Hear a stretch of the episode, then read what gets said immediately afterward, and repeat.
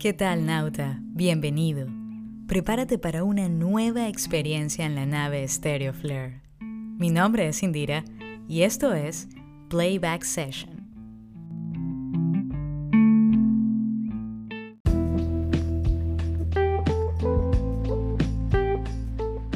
En esta edición nos acompaña en la nave Stereo Flare Daniel Gaiska, quien es músico, compositor y productor venezolano. Conoceremos sus inicios como músico, qué lo inspira y también escucharemos su nuevo álbum homónimo llamado Gaiska.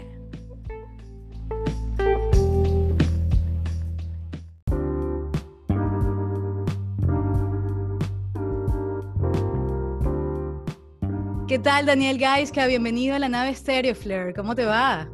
¡Ili! Ya quería estar aquí. Muy bien, muy bien. ¿Cómo estás tú? Muy bien. Felicidades por el nuevo álbum. Gracias, gracias. Daniel, ¿ese, ese apellido de dónde es? Vasco, Vasco. ¿Ah, sí? Sí. No, perdón. Segundo nombre, no es apellido. Ah, siempre pensé que, que era tu apellido. Es segundo nombre, sí. ¿Y hay músicos en tu familia? Uh, yo creo que un 70% de la familia es músico. De hecho, mi papá, mi papá de chamo este, tocó flauta transversa, esta que es metálica de las orquestas. Mi mamá violín. Después la siguió mi hermana. Eh, como que tomó herencia el violín de mi mamá. Y bueno, ahorita es una violinista que ha tocado hasta, bueno, en Berlín. Ahora está tocando en Madrid. La verdad que le bastante bien. Mi hermano percusionista, tíos bateristas, rockeros, primos con la orquesta de Berlín. O sea, eso es incontable. Sí, hay bastantes antecedentes musicales. O sea que desde siempre hubo música en tu casa, desde siempre estuviste en contacto con instrumentos. La mayoría como que música, ¿sabes? Esta catedrática, clásica, pues bueno, que también me encanta mucho. Y por la que yo también pasé un tiempo de niño. Ah, ¿qué tal? ¿Cuál fue el primer instrumento que aprendiste a tocar? Percusión. Qué fino. ¿Cómo y dónde aprendiste? Bueno, fíjate que nosotros nos mudamos en el 95 a Margarita. En Venezuela. En Venezuela. Yo tenía unos 8 años, calculo yo.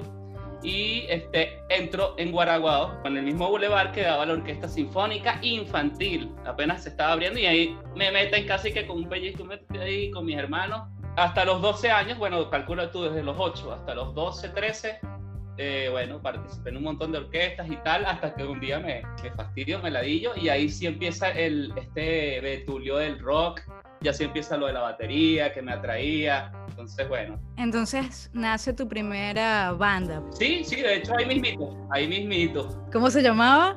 Scrooge.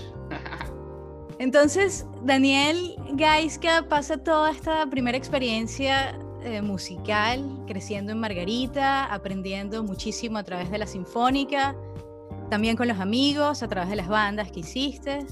Y luego, ¿qué sucede? ¿Cómo, cómo llegamos a Gaiska, a este super proyecto? Bueno, empezó, empezó como, como mío, ¿no? Pero como que mientras fue creciendo cada canción me iba imaginando, oye, ¿por qué no tener aquí a Lucas? o en esta que es un poco más oscurita, porque no tener al, al, Alexander? O sea, que al final también fueron, ya lo he dicho muchas veces, como que mucha influencia en mí, ya sea en la forma de componer, ya sea en los gustos musicales que después fui adquiriendo, porque fueron evolucionando. Empecé tocando, qué sé yo, metal, cosas, y ya después, bueno, todo un universo. Para los nautas que nos escuchan, eh, Lucas y Alexander son músicos de la isla de Margarita también, de Venezuela, del mismo crew eh, margariteño. Exacto, exacto, ñero. Bueno, vamos a, a, a escuchar esta primera canción llamada Tres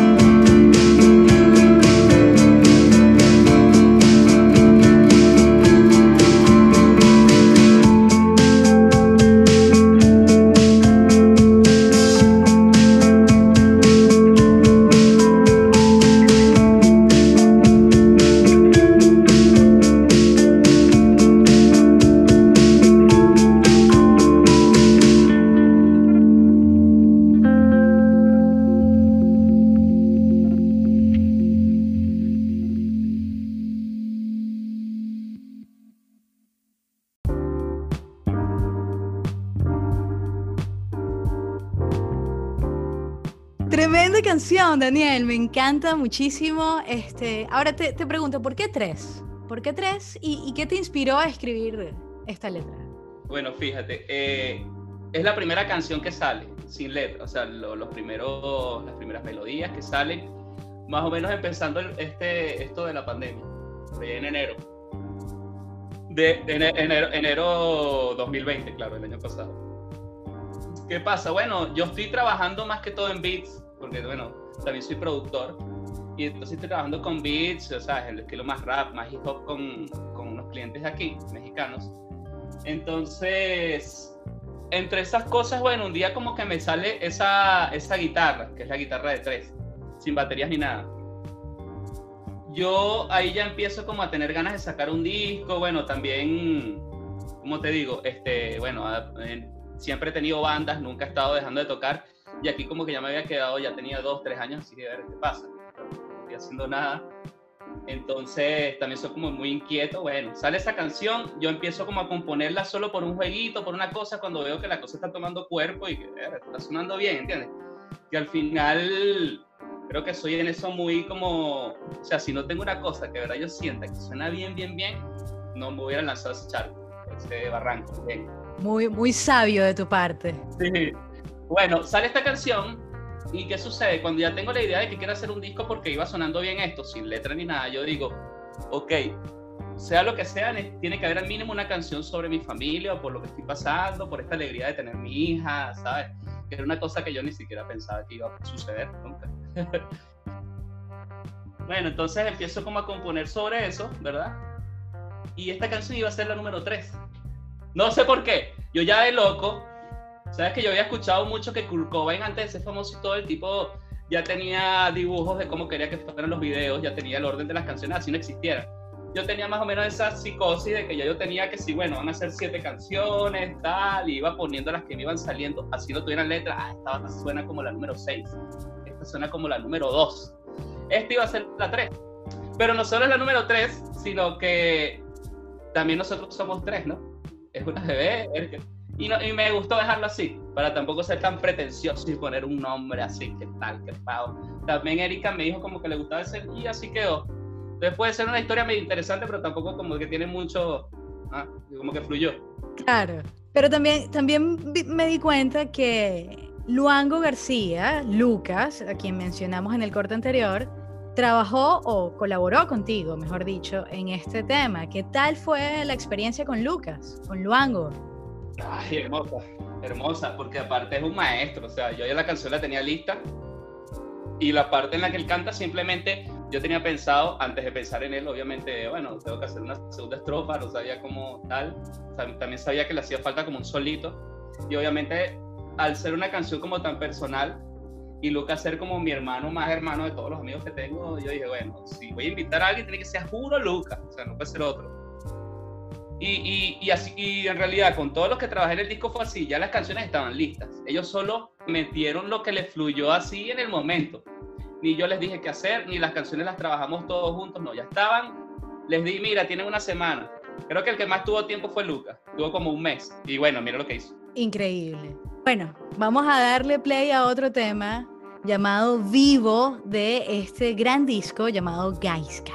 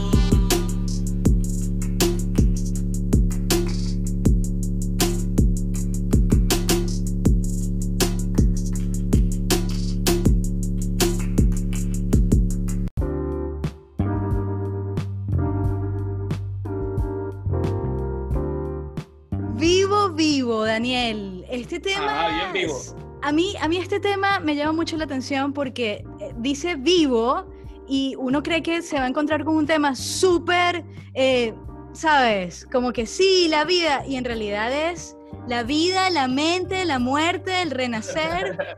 Cuéntame. Bueno, ¿qué te cuento? El primero la música. Viene de uno de esos beats eh, que estaba produciendo para gente y después dije, no, esto me lo voy a quedar yo. Que era la batería, el beat, pues el drum. Este, como te digo, era, era, estaba como que creándola en todas las cosas que yo creo como para, para otras personas y este me gustó tanto que lo dejé. Segundo, este, yo tengo alrededor casi que dos años en los que casi que no escucho rock. Escucho puro rap, hip hop, trap. ¡Wow! Muy poco trap, pero eso me impresiona porque de hecho lo pensé y dije, oye, a Dani se le, se le siente tanto una influencia de Nine Inch Nails, de Patch Mode, Cerati, ¿sabes? Hasta el mismo Tom Waits. Es que en realidad en el disco hay de todo, ¿no? O sea, tú puedes decir esto me suena y eso me gustó. Yo no quería buscar como que una sola línea y tal, sino bueno, lo que está fluyendo. Vivo nace primero un beat que no era para mí, después me enamoro de él y al ser mío, bueno, yo puedo decir, venga, esto es mío. Después como que escuchando también otras cositas, ¿sabes? Como más, más locas de allá de Inglaterra, esto de tricky, un poco de trip hop también. Agarro la guitarra acústica Tan, tan, tan, tan, tan. Eso salió como en 10 minutos. Lo lupeé. ¿Y qué pasa? Dejo que la canción vaya tomando forma sin pensar otra vez en la letra. Cuando ya la tenía lista, o sea, es como mi forma de trabajar. Primero es la música, ¿no? Tú primero escribes, haces la composición musical y luego escribes la letra. Exactamente. Normalmente, no en todas, pero normalmente empiezo por la batería, la base rítmica. De una, esa base le, le coloques. O sea, tú mismo entonces grabas este tema, lo mezclas, lo produciste completamente tú, todo el disco. Todo el disco. Como te digo, ya todo estaba listo y solo los invitados yo le dije, mira, aquí está esto, ponle lo que tú quieras ponerle. Ya está listo, así que ya yo sé que tú no puedes cambiar la canción, sino lo que único que puedes hacer es este, como que darle tu aporte.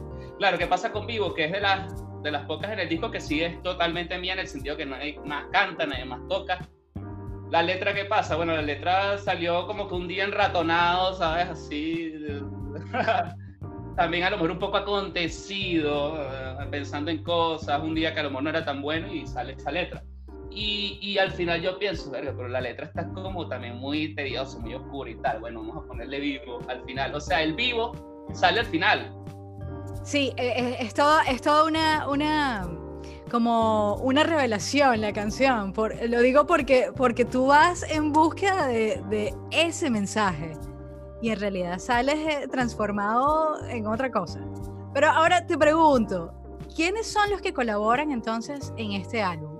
tenemos, ya mencionaste a Luango García, ¿quiénes son las otras personas involucradas? Bueno, el gran Francisco La hermanito de toda la vida, también está el gran Luis Castañeda, poeta increíble que ahorita está en Irlanda. Este, Sandro Trevisiol, que está en la canción de la 4. Gran amigo, no ha sacado nunca un disco ni nada, pero tiene un talento. También aportó en el disco que de hecho es una de mis favoritas. Y León Moser, que está junto con Alexander. León Moser, que es una leyenda, ¿sabes? Una leyenda viviente ya sea del punk, del rock, como guitarrista, para mí también un maestro de toda la vida, una persona que yo la veía desde niño así tocando y era hermoso. Este bueno, eh, Alexander, que también ha tenido un montón. Alexander Vázquez Franco. Ajá, el mismo. Bueno, no se diga más, vamos a escuchar entonces este tema que colaboró Francisco Laprea, Anuncio Presente.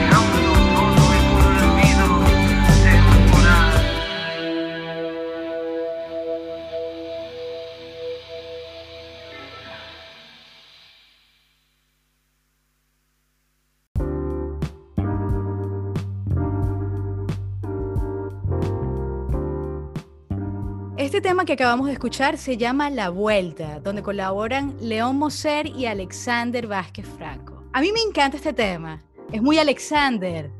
Sí, bueno, es que, es que yo lo hice y automáticamente cuando llega por la mitad del tema dije, no, aquí tiene que estar Alexander. Y, y, tú dices que es divertido y, y, yo lo, que, lo primero que pienso cuando lo escucho es como un baile. Me hubiera gustado que fuera bailable. O, o un video en el que esté bailando alguien la canción, ¿no? Aunque suene un poco oscura, ¿sabes? Me, me gustaría esa esencia como, como de baile. Como la, la, la antítesis de lo, que, de lo que es. Sí, a lo mejor también por la batería que es como avanzada, es para adelante, ¿no? Ahora, nos cuentas, Daniel, que tú, el nacimiento de tu hija y esta nueva relación cambió completamente tu vida y tu forma de ver las cosas. Completamente. Además de tu familia, ¿qué inspira a Daniel Gaiska? Todo, todo, hasta el dormir, el despertarme, los sueños, eh, todo lo que he leído. Tengo un, bueno, gracias a los dioses del Olimpo, tengo un padre que ya a los 11 años me estaba metiendo así por las venas, desde Aquiles Nazo hasta Nietzsche, hasta Gurdjieff, hasta, no sé, cualquier cosa, ¿entiendes? Entonces yo creo que todo tiene que ver, también como tienen que ver las cajas de zapatos llenas de cassette que tenía cuando era chamo, donde tenías de Machine Pumpkins hasta Sentimiento Muerto, o sea, es un mezclote. En realidad, todo, ¿qué me, qué me inspira?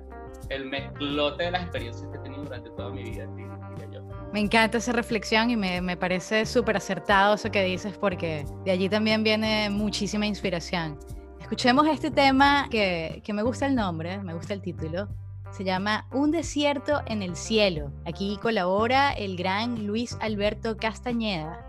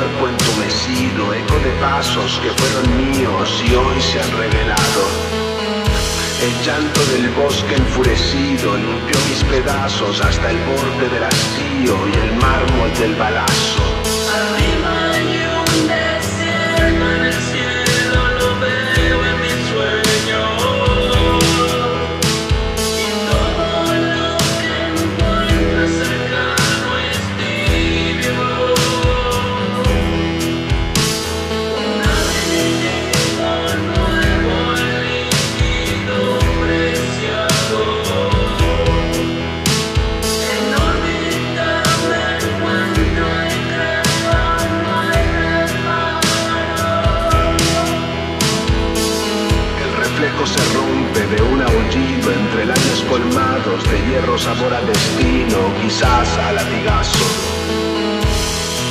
En mi pecho se esconde el oscuro signo donde diluyo a los astros, ahora testigos de un precioso fracaso.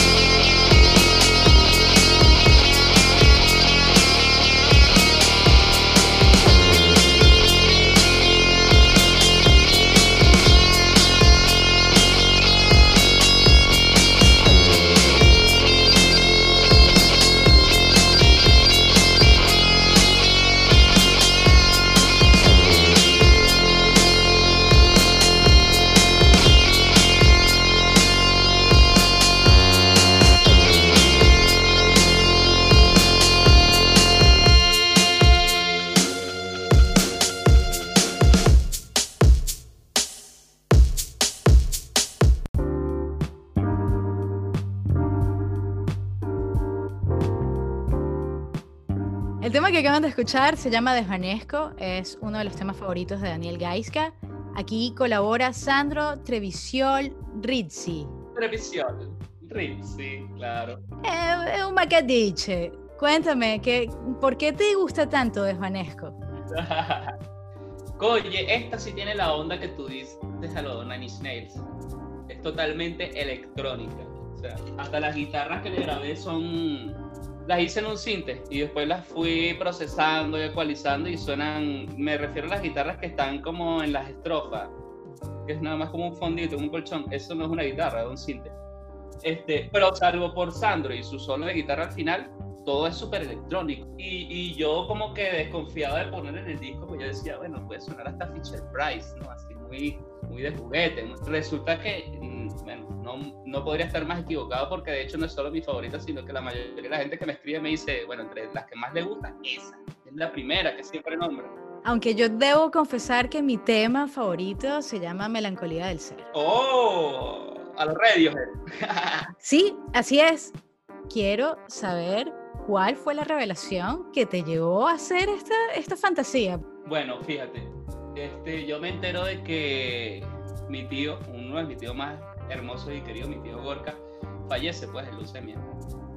Esa, esa noche no pude dormir.